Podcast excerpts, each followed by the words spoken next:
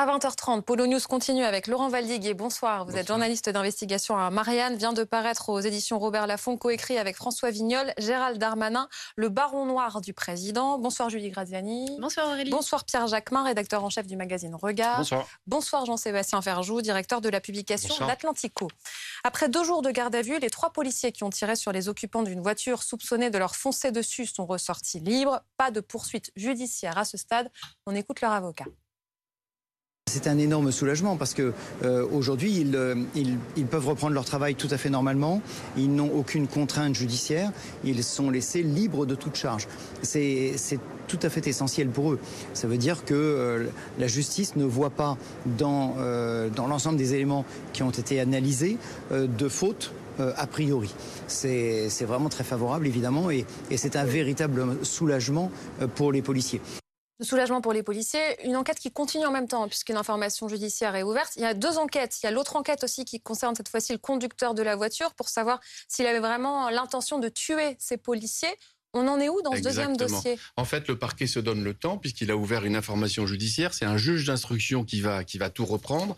On sait aussi que le parquet, via l'IGPN, fait un appel à témoins mhm. puisqu'il y avait une caméra euh, de vidéosurveillance de la mairie de Paris qui était extrêmement bien placée mais qui a été apparemment masquée par les arbres. Euh, donc qui n'est pas très exploitable. En réalité, ben, vous savez, dans ce genre de situation, il faut apprécier, ça va être le travail des, des juges de l'enquête, il faut apprécier exactement ce qui s'est passé et savoir dans quelles conditions les trois policiers, simultanément, c'est un peu l'originalité de cette affaire, parce que plusieurs, euh, il y en a eu plusieurs en, quelques, en quelques, en l'espace de, quelques semaines.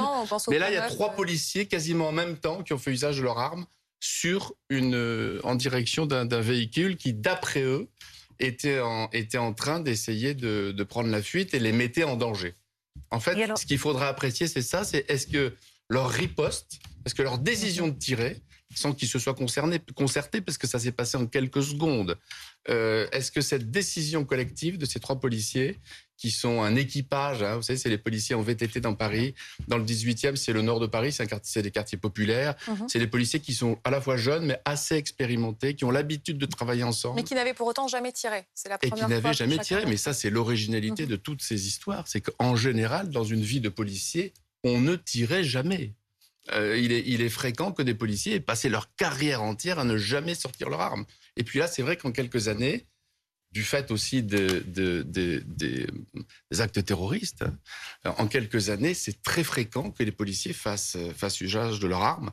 Et est-ce qu'ils sont suffisamment formés et pour ça et pour apprécier la situation euh, unanimement, euh, les policiers aujourd'hui disent que non mm. et que évidemment même, si leur on a propre avocat le dit Même si on a renforcé leur équipement, on a renforcé leurs armes, on les a dotés d'armes euh, d'armes de guerre les policiers de terrain. Hein. Alors euh, apparemment, il y a aussi la question de, de savoir donc pourquoi le conducteur a essayé de fuir, puis aurait, alors a-t-il euh, ah, foncé ou pas C'est ce que sur les policiers, c'est ce que l'enquête va devoir déterminer. Donc, quel est le, quel est le profil du, ah, du lui, on le comprend aisément. Ils sont quatre, c'est deux couples qui sont qui ont passé la nuit dans une boîte de nuit à proximité. Ils sont deux couples, un couple à l'avant, un couple à l'arrière.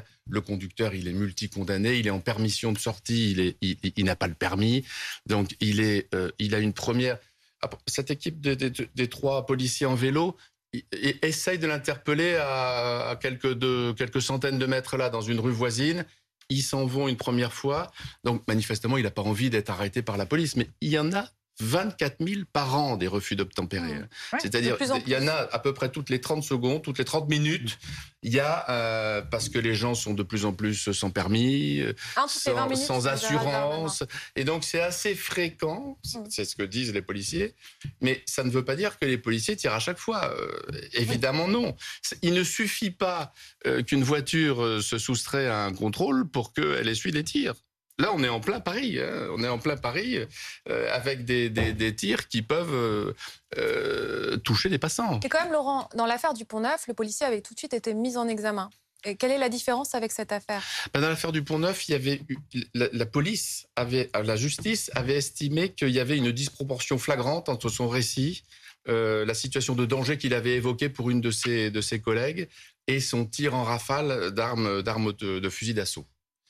Euh, là, ils sont trois. Là, la complexité de cette affaire, c'est qu'ils vont devoir, euh, la justice et l'IGPN, ils vont devoir collecter d'autres renseignements, d'autres points de vue, d'autres visions que le seul témoignage de ces trois policiers, deux hommes et une femme, et des deux conducteurs rescapés à l'arrière.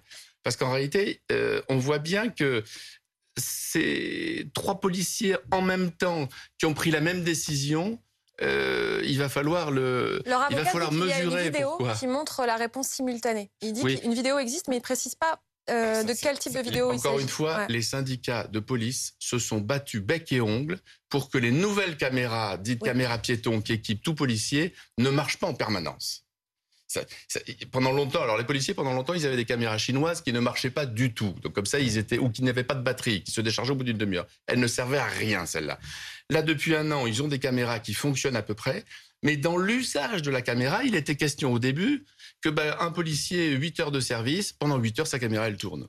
Alors les syndicats se sont battus contre sous prétexte que ben, en service on pouvait dire du mal du collègue, du mal du chef, du mal du commissaire et tout ça et qu'ils n'avaient pas du tout envie que tout ça soit enregistré. C'est absurde. Il devrait y avoir un enregistrement systématique de, de tout policier en service sans qu'il ait besoin de le déclencher au préalable. Et puis après, effectivement, il faudrait que les modalités de visionnage et d'utilisation de ces enregistrements soient balisées, encadrées de, telle sorte que ça ça puisse pas être utilisé n'importe comment, n'importe qui. on, a, on vient de faire le point et en fait, l'enquête euh, va devoir euh, avancer. Mais le problème, c'est qu'entre-temps, tout ça est en train évidemment de devenir un sujet politique. C'est-à-dire qu'on a euh, autour des réactions, des réactions euh, de euh, Jean-Luc Mélenchon, du, évidemment du, ministère, évidemment de chacun, qui réagit à cette question. Faut-il une présomption de, légitime défense? Ça, c'est la, thèse de l'extrême droite ou d'Éric Zemmour, de gens, comme ça. Est-ce que c'est la police qui tue, comme le dit Jean-Luc Mélenchon? Et on se retrouve avec une polémique de plus autour des policiers, ce qui euh, commence à faire beaucoup. On va écouter peut-être euh, Éric Dupont-Moretti, parce que pour vous rappeler l'histoire, euh, c'est vrai que c'est encore un feuilleton à épisode. Euh, Jean-Luc Mélenchon, aujourd'hui, persiste et signe. Sur France Inter, il dit « J'assume mes propos, hein, lui qui a dit la police tue. Ce n'est pas normal de tuer quelqu'un pour un refus d'obtempérer. Nous ne voulons pas vivre dans un champ de tir. Je ne sais pas pourquoi on fait de moi cette image d'un anti-flic. Je ne l'ai jamais été. Je suis contre un usage disproportionné de la violence. » Ça énervait le garde des Sceaux. Il était tout à l'heure l'invité de BFM Story. Ce n'est pas un dérapage, c'est un dérapage contrôlé. D'ailleurs, il assume ses propos. Moi, je veux vous rappeler qu'il y a de cela quelques mois, il a exercé des violences contre des policiers et un substitut du procureur de la République, qu'il a été condamné pour cela. Mais il ne s'est pas arrêté là. Il a traité euh, les policiers de barbares, il y a de cela quelques mois, et maintenant des policiers qui tuent. C'est insupportable et c'est particulièrement insupportable de la part d'un haut responsable politique et peut-être encore particulièrement dans cette période électorale. Pierre, à quel jeu joue Jean-Luc Mélenchon? Ah, il est euh, d'abord il est en campagne électorale et il faut euh, aussi nous interroger nous-mêmes journalistes euh, des raisons pour lesquelles Jean-Luc Mélenchon essaie d'attirer l'opinion sur un sujet aussi sensible qu'il porte depuis très longtemps. Il l'a dit, vous l'avez rappelé, Jean-Luc Mélenchon ne revendique pas d'être anti-flic, il revendique une autre police en revanche. Et il a très bien expliqué ce matin sur France Inter d'ailleurs les raisons pour lesquelles il a fait ce tweet provoquant s'il en est. Hein, euh, factuellement, on peut dire que la police tue. euh, le ciel est bleu, la police tue, c'est une réalité. Basta a fait, euh, le site de Basta a fait un, a fait un, un- un Non, reportage. mais la police tue, ça veut dire l'institution tue. Vous voyez ce que non, ça mais veut dire d'accord, Bah c'est pour ça que je vous dis, il faut écouter ce que dit Jean-Luc Mélenchon. policiers ont tué. Le tweet C'est nous a fait police. réagir et aujourd'hui on fait une émission spéciale sur les propos de Jean-Luc Mélenchon qui a dit la police tue. Il l'a dit lui-même, il a été obligé de faire ça alors que ça fait une semaine qu'il parle de son projet pour la rénovation, pour le- la réforme de la police. Jean-Luc Mélenchon dit une chose qui est- me semble très juste, je ne sais pas, je ne sais pas commenter euh, ce qui s'est passé le week-end dernier. Quand je lis qu'en revanche, l'avocat euh, euh, des policiers nous explique qu'il y a une forme de soulagement alors qu'il y a quand même un décès, il y a un mort dans tout ça, moi ça par exemple, je trouve ça pas tout à fait logique. Je ne suis pas là pour juger, je ne serais bien capable, incapable de juger parce qu'il y a une enquête en cours et c'est bien normal. En revanche, ce que dit Jean-Luc Mélenchon, et je crois qu'il a tout à fait raison de le faire, c'est qu'aujourd'hui on a une doctrine policière qui a profondément changé. On a des lois qui ont profondément changé. Jean-Luc Mélenchon ne cible pas les policiers, il cible les d'ordre. Il y a une loi. Euh, Fabien Jobard, le directeur de recherche du CNRS, explique très bien cela, beaucoup mieux que ce que je ne vais le faire, mais il explique que depuis 2017, euh, il y a une loi qui est rentrée en vigueur, une loi qui donne une lecture de ce que doit être, de ce que peut être justement le, le, recours à une arme quand on est en situation que l'on pressent une situation de danger ou en tout cas qu'on peut mettre une population en danger, d'avoir recours à l'arme et donc de tirer. Depuis cette loi, c'est même l'IGPN qui a alerté en disant la dangerosité de cette loi qui fait qu'il y a plus de 50% des policiers qui le tirent. Vous l'avez rappelé il n'y a pas très longtemps. plus de 50% de tirs. Donc plus de 50% de tirs, ça veut dire forcément à un moment donné des drames. Donc je finis juste, Natacha, si je, si je peux. Jean-Luc Mélenchon ne dit pas la police est faite pour tuer, la police est là pour protéger les gens. En revanche, les donneurs d'ordre donnent des consignes à la police qui favorise évidemment des drames, qui favorise des drames parce que aussi, ça a été rappelé, il y a un problème de formation. Aujourd'hui, il y a un problème structurel de formation des policiers et la police le dit elle-même. Aujourd'hui, on envoie euh, des policiers face à des situations où ils, ne savent pas gérer, qu'ils ne savent pas maîtriser. Donc il y a deux choses. C'est ça qu'il dit. Il faut une police républicaine et mieux former la population. juste répondre à quelques arguments. Premier point, le débat est parfaitement légitime la question, en effet, de savoir quelles sont les règles qui régissent ce genre de situation, on peut l'avoir et il faut l'avoir. En revanche, Jean-Luc Mélenchon dit quelque chose qui est un mensonge. Quand il dit on tue, on ne doit pas tuer pour un refus d'obtempérer, il prétend que c'est pour un refus d'obtempérer que ces policiers ont sorti leurs armes. C'est un mensonge. Après, on peut considérer qu'ils l'ont fait à mauvais escient et c'est l'enquête qui va le prouver. Mais ça, déjà, voilà, premier point. On peut considérer quand même qu'il y a eu un certain nombre de morts, que ce soit de la légitime défense, que ce soit de la légitime défense ou que ce soit des bavures. On peut aussi s'interroger sur les raisons qui font qu'il y a plus aujourd'hui de morts suite à l'usage et au recours d'une arme Deuxième point, et à la police vous plaît. Oui, mais Natacha, d'accord. Je termine mais juste. le problème, c'est que vous dites, vous dites, vous avez commencé votre propos en disant la polémique concernant la police. Ce n'est pas une polémique. Jean-Luc Mélenchon pose sur le terrain politique la question de la police. Plus de cas comme ça, c'est peut-être aussi parce qu'il y a plus de violence, parce qu'il y a plus de gens qui se mettent à foncer sur des policiers avec des voitures, ça peut aussi être ça. L'IGPN elle-même s'est saisie juste après la réforme et la loi qui est passée en 2017 expliquant qu'il y avait une augmentation de 50% des tirs de la police. C'est pas la responsabilité de la police. D'abord, la police elle-même se met en danger en n'étant pas formée et elle met les populations en danger. Donc c'est juste ça qu'il faut essayer d'avoir comme débat. C'est pas juger ce qui s'est passé là. On est très bien incapable de le faire. En revanche, c'est d'interroger aujourd'hui ce quelle, police on a, de quelle police on a besoin et quelle police on veut former. Le meilleur moyen de l'interroger, c'est pas en créant un sentiment de confusion généralisée dans le pays. Parce que quand on dit la police tue, ça suggère que la police tuerait d'une part volontairement et qu'elle tuerait souvent.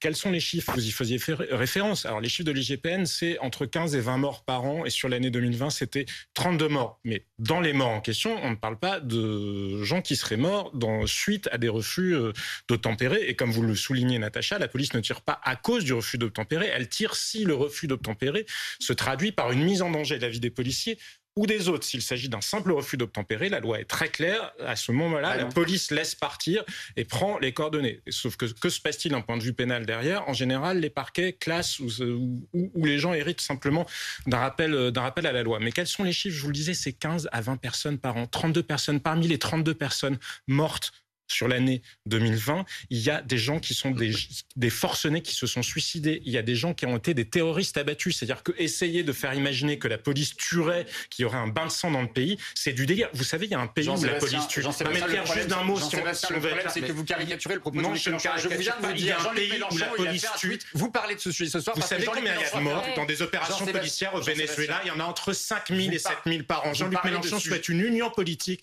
avec le Venezuela. Donc ces leçons d'hypocrisie ces leçons de morale, elles sont totalement déplacées. vous parlez de ce sujet-là précisément parce que Jean-Luc Mélenchon a fait un tweet qui nous permet de mettre le focus sur le projet politique. Je pense la même chose On n'entend rien, on comprend rien. Est-ce qu'on peut parler calmement je veux bien parler calmement. Non, parce que c'est désagréable pour tout le monde. Non, non, mais je comprends. Mais juste un mot pour dire pourquoi c'est toxique. C'est toxique parce que quand on voit ce qui s'est passé aux États-Unis après que le Black Lives Matter, qu'est-ce que ça a eu? Ça a eu deux impacts. D'une part, une surestimation absolue par la population du nombre de faits concernés. Sur l'année 2019, il y a eu 19 jeunes hommes noirs désarmés qui ont été tués par la police. Alors c'est évidemment beaucoup trop. Personne ne va contester ça. Vous savez, quand on pose la question aux Américains à combien ils l'estiment, sur ceux qui se déclarent de gauche, il y en a plus de 50% qui pensaient qu'il y avait plus de 1000 morts par an. Vous voyez, 19 000. Et derrière, ça a produit quoi? Ça a produit des populations qui ont demandé à ce qu'on retire des fonds à la police. Ça a conduit à un retrait de la police. Vous savez par quoi ça s'est traduit? Sur la seule année 2021, plus 3 000 jeunes hommes noirs tués dans des guerres de gangs. Parce que quand la police se retire, ça fait des morts. Donc ce n'est pas la police qui tue, c'est le gauchisme irraisonné. Je vous donne la parole dans un instant, Laurent. Je voulais aussi que Julie parle. On s'interroge parce que ce débat, je pense, est quand même très important euh, pour toutes les questions de fond que ça pose. Quand on parle de la formation euh, des policiers, l'avocat des policiers lui-même dit euh, cette formation, c'est absurde, c'est n'importe quoi, on les fait tirer trois fois dans l'année, et ça mène aussi à des drames. C'est-à-dire que L'avocat lui-même le reconnaît. Alors, euh, il faut regarder le problème en face et agir. Oui, et c'est pour ça que le débat ne doit pas être posé de cette même manière virulente et polémique à chaque fois, puisque ça interdit justement de se poser ce type de questions qui sont légitimes, et, d'autant plus qu'elles sont posées, comme vous le soulignez, par l'avocat lui-même, qui a pour charge de défendre euh, les policiers, qui sont, il faut bien le comprendre, euh, les premiers désolés de cette situation il faut concevoir quand même que quand il y a un mort à l'issue de leur intervention, ça doit les travailler. Euh, ils doivent ressentir une certaine forme de remords, euh, de se dire j'aurais pu faire autrement ou comment j'aurais pu l'éviter. Ils ont ensuite tous les ennuis judiciaires, la garde à vue, la mise en examen parfois. Ils sont suspendus de solde où ils peuvent pas travailler pendant la mise en examen, avant même d'être blanchis par moment. Donc cette idée un peu euh, qu'ils vont tirer comme ça sans se poser de questions et parce qu'ils ont juste la gâchette facile, ça ne résiste pas à l'examen des faits. Et c'est là où en fait vous disiez tout à l'heure, euh, à, quoi, à quoi il joue. Mm. Mais c'est même pas qu'il joue, c'est qu'il réagit par un réflexe conditionné qui est typique de cette extrême gauche, où on refuse que l'État ait le monopole de la violence légitime, où on considère que la société est un champ euh, d'apaisement dans lesquels c'est la police qui vient introduire de la violence. Et on ne veut pas voir que si l'État centralise le contrôle de la force, euh, à défaut de ça, c'est la guerre de tous contre tous. Et que ce n'est pas les policiers qui inventent la violence. Bon, donc ça, il y a une incapacité conceptuelle à accepter ce schéma-là. Donc du coup, on part tout de suite dans des exagérations et des outrances du type la police tue comme si c'était généralisé, du type en effet peine de mort pour refus d'obtempérer, mm. alors qu'il ne s'agit pas de ça. visiblement, ils ont cru qu'ils étaient en danger parce que la voiture fonçait sur eux. Bon, et on s'interdit de poser les questions que vous posiez et auxquelles je viens, donc la formation de la doctrine. Et de la même manière que les policiers sont peut-être mal formés, nous-mêmes, l'opinion publique, finalement, on ne sait pas très bien dans quel cas précis ils ont de droit de tirer, quels sont les process à chaque moment, ou même à quel moment, quand pour arrêter un fuyard, ils ont le droit de le plaquer au sol et de quelle manière pour pas le blesser. Tout ça, on ne le sait pas très bien. Donc parlons de ça, en effet, parlons process euh, pour comprendre et éviter que ça se reproduise. Oui, parce qu'on confond tout. On parle de légitime défense euh, quand ce n'est pas forcément d'ailleurs euh, le cas. On ne sait pas si dans cette histoire. Le paradoxe de la journée d'aujourd'hui, c'est que Jean-Luc Mélenchon, il a raison de poser ces débats parce qu'il faudrait les aborder de front. Mais Tout il a changé. il pose une polémique, il ne pose pas, un débat. La façon dont il le pose l'empêche. C'est l'aberration. C'est-à-dire la façon dont il pose le débat fait que les policiers, y compris les, les plus disposés à, à, essayer de mettre à plat les choses, se radicalisent et disent mais on peut pas discuter dans ces conditions. Parce que les policiers, c'est des types admirables. Le gars de la BAC, qui est venu témoigner au procès du, du, du, 13 novembre, qui a fait pleurer mais des centaines de personnes en même temps, parce qu'il témoignait, il est rentré tout seul avec son, avec son, avec son chauffeur, avec leur arme de service, ils ont mis fin à la tuerie du Bataclan. C'est les deux policiers qui, euh, en, en, en, décembre 2018, les deux commissaires qui ont donné l'ordre à leur, à leur unité, qui était submergée sur l'Arc de Triomphe, de reculer sans tirer. Ces deux types admirables, ils ont pris la décision de sang-froid. Le, le, gendarme-corps, c'est encore 15 jours, qui a été pris, sorti d'une manifestation d'une violence extrême, qui a été tabassé dans un coin de manif, qui avait son arme à la main, qui a pas tiré, il a fait preuve d'extrême sang-froid. Mais la plupart de ces policiers, ils vous le diraient, ils diraient, mais on a besoin de débat, on a besoin de poser la doctrine. Un truc tout bête. Les policiers, on leur a donné des armes d'assaut, des fusils d'assaut. On a donné à des types de 25 ans des fusils d'assaut. Les militaires, quand on leur donne des fusils d'assaut, ils vont s'entraîner pas seulement dans un stand de tir pour viser une cible. Ils vont s'entraîner dans des, dans des ruines. On va les mettre en situation 2. On va les mettre en, face à face avec d'autres euh, ennemis, entre guillemets. Mais le policier qui a une arme comme ça, les trois policiers de, en, en VTT, ils ont jamais eu de formation réel autour d'une voiture dans un dans un dans un dans un no man's land policier qui serait dédié à ça où on ferait des jeux de rôle des situations. Qu'est-ce qu'on fait si le gars démarre si ceci cela? La formation de la police c'est une aberration. Tout Mais même la dit. Cour des comptes le dit. Il y a eu un rapport en novembre dernier disant on a augmenté de 21% la masse salariale de la police et elle est, avec tous les indicateurs, de moins en moins efficace. Les indicateurs sont, sont au rouge à peu près partout dans les taux d'élucidation et les policiers, même s'ils sont plus nombreux, ils sont de moins en moins sur le terrain. Donc c'est aberrant. On a mis des nouvelles voitures. On a, on a fait un plan euh, qu'ils ont appelé poignée de porte pour que euh, les, les, les, les locaux des commissariats les plus vétustes soient vite euh, euh, remis un peu d'aplomb. C'était pas injustifié vu Bon, l'état dans c'était lequel très c'était. bien de faire ça. Mais, mais ça ne suffit Évidemment, pas. mais la police a besoin d'un grand Big Bang. Oui, mais Le problème Oui. du débat d'aujourd'hui, c'est que Jean-Luc Mélenchon, en le radicalisant Mais Non, de mais façon que- aussi caricaturale, que ça. l'empêche ce débat. Et Voilà. ça, c'est dommage. Est-ce qu'il est- veut supprimer la police? Non, mais quelle est l'idée derrière? Voudrais juste justement, dire une Jean-Luc chose, Mélenchon au pouvoir, enfin, il était candidat à la présidentielle, euh, il voulait supprimer la police? Il dans supprimer la police, il est supprimer le corps des CRS Non, mais- pour en faire une police de, répu- de- de proximité, une police républicaine. Mais entendez, bien quand même ce que, ce que j'essaie de, vous dire.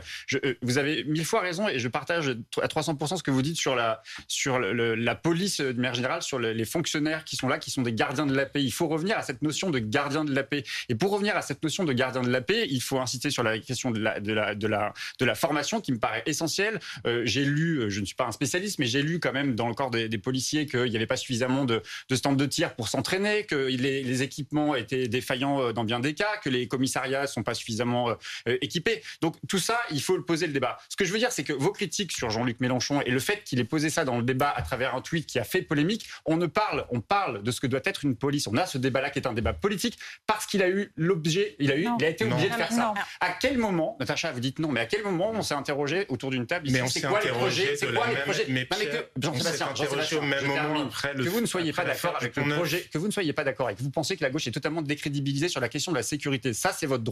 Mais lisez le programme économique de la NUPES, lisez les 100 les 650, il y en a au moins une bonne cinquantaine sur la question de la sécurité. Que vous trouviez ça trop laxiste, que vous trouviez ça pas du tout justifié, que ce soit pas Mais- crédible pour vous, c'est une chose. Mais Jean-Luc Mélenchon, il dit pas tous les policiers tuent. Jean-Luc Mélenchon, il dit il y a un problème structurel et on voit bien. bah finis, je peux finir. Vous êtes euh, nombreux hein, euh, à être euh, en désaccord avec visiblement ce que je raconte. Mais quand même, Jean-Luc Mélenchon, il fait un constat qui est quand même le quinquennat de Macron, d'Emmanuel Macron, où on voit bien que de manifestation en manifestation, que d'interpellation en interpellation, on s'interroge sur les conséquences, les coïncidences, les, euh, Pierre, les, contextes dans lesquels les drames sont parvenus.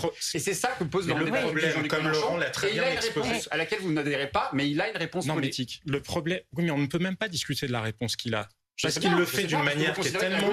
Non, il le fait d'une manière qui est tellement outrancière qu'elle est totalement en dehors, pas seulement du champ républicain, elle est en dehors du champ démocratique. Parce que c'est outrancier, parce que ça ne permet pas d'avoir des débats effectivement sereins sur la question, et évidemment que tout le monde est conscient du problème de formation de la police, mais aussi parce que ça s'inscrit dans un contexte. Quand des membres de la France insoumise sont dans des manifestations dans lesquelles on crie aux policiers suicidez-vous, comment voulez-vous qu'ensuite, quand on entend la police tue, on ne fasse pas le lien? Vous voyez bien qu'il y a une continuité. Il n'y a pas un tweet de Jean-Luc Mélenchon qui est isolé du reste de ce que dit Jean-Luc Mélenchon. Il y a un cynisme électoral absolu, puisque Jean-Luc Mélenchon vise, on le voit bien, une certaine clientèle dans les quartiers, celle qui est sensible au discours sur la police qui serait trop, violente, peut-être même raciste. Là encore, c'est une manière extrêmement mauvaise de poser le vous sujet, puisqu'on ne peut pas avoir des- de débat apaisé. Mais c'est bien pire que ça. Moi, je crois qu'on est dans autre a- Il y a chose. des sujets qui sont dans l'ordre de la vous justice. pourrez me répondre, vous pourrez me répondre, mais par ailleurs, j'ai regardé le programme de la NUPS. Mais quand Jean-Luc Mélenchon explique qu'il appelle à l'insurrection, quand Jean-Luc Mélenchon souhaite la révolution, quand Jean-Luc Mélenchon Arrêtez, discours en Amérique non, latine ou ailleurs.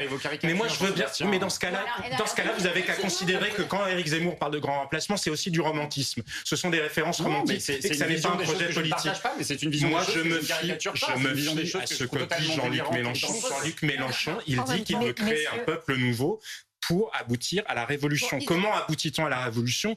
Justement en clivant, en polarisant tout. Donc il n'est pas dans un débat de pédagogie. Il veut une société française qui soit le plus clivée possible, précisément Bon, pour que les gens soient enclins à l'insurrection.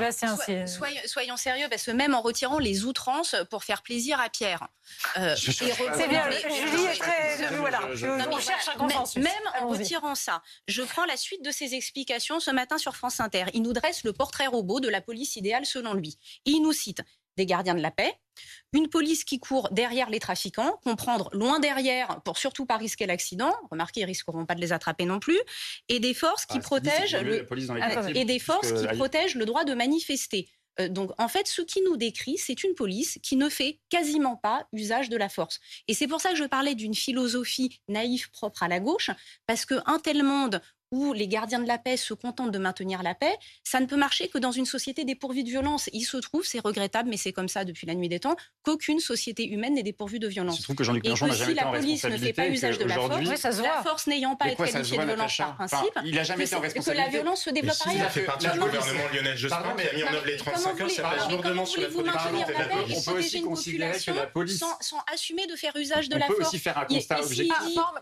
temps. Et s'il dit qu'il faut euh, mieux euh, former euh, les policiers, par exemple, à savoir dans quel cas tirer, ben, c'est bien qu'il leur reconnaît à un moment donné le droit de tirer quand c'est proportionné de le faire. Donc, est-ce qu'il peut clarifier ces sujets? Parce que Ah. si c'est pour dresser voilà, le portrait idéalisé d'un policier qui se contenterait de vous arrêter en disant Monsieur, c'est pas bien, et que vous, vous allez obtempérer tout de suite, ce, ce monde n'existe pas. Il y a de plus en plus de je- refus d'obtempérer. C'est un fait. Toutes les Voilà. 20 minutes, c'est ce qu'on disait tout à l'heure. Et je voyais la moitié des morts en service euh, policier sont dus à des refus d'obtempérer. Et j'ajoute une chose, c'est que pendant ce temps-là, on a par exemple François Ruffin, insoumis également, du même parti que Jean-Luc Mélenchon, qui fait sur sa page Facebook, on en a parlé l'autre jour, Mm. un texte pour raconter que la sécurité, c'est un droit. Et il raconte la vie d'une femme dans un... Non, non, c'est- Bah, il- il- pardon, je termine là aussi. Il raconte la, la vie d'une femme dans son immeuble avec les dealers en bas qui pourrissent l'existence et les flics qui ne viennent plus parce que tout simplement, ils n'ont aucun moyen d'agir et qu'ils savent plus comment faire.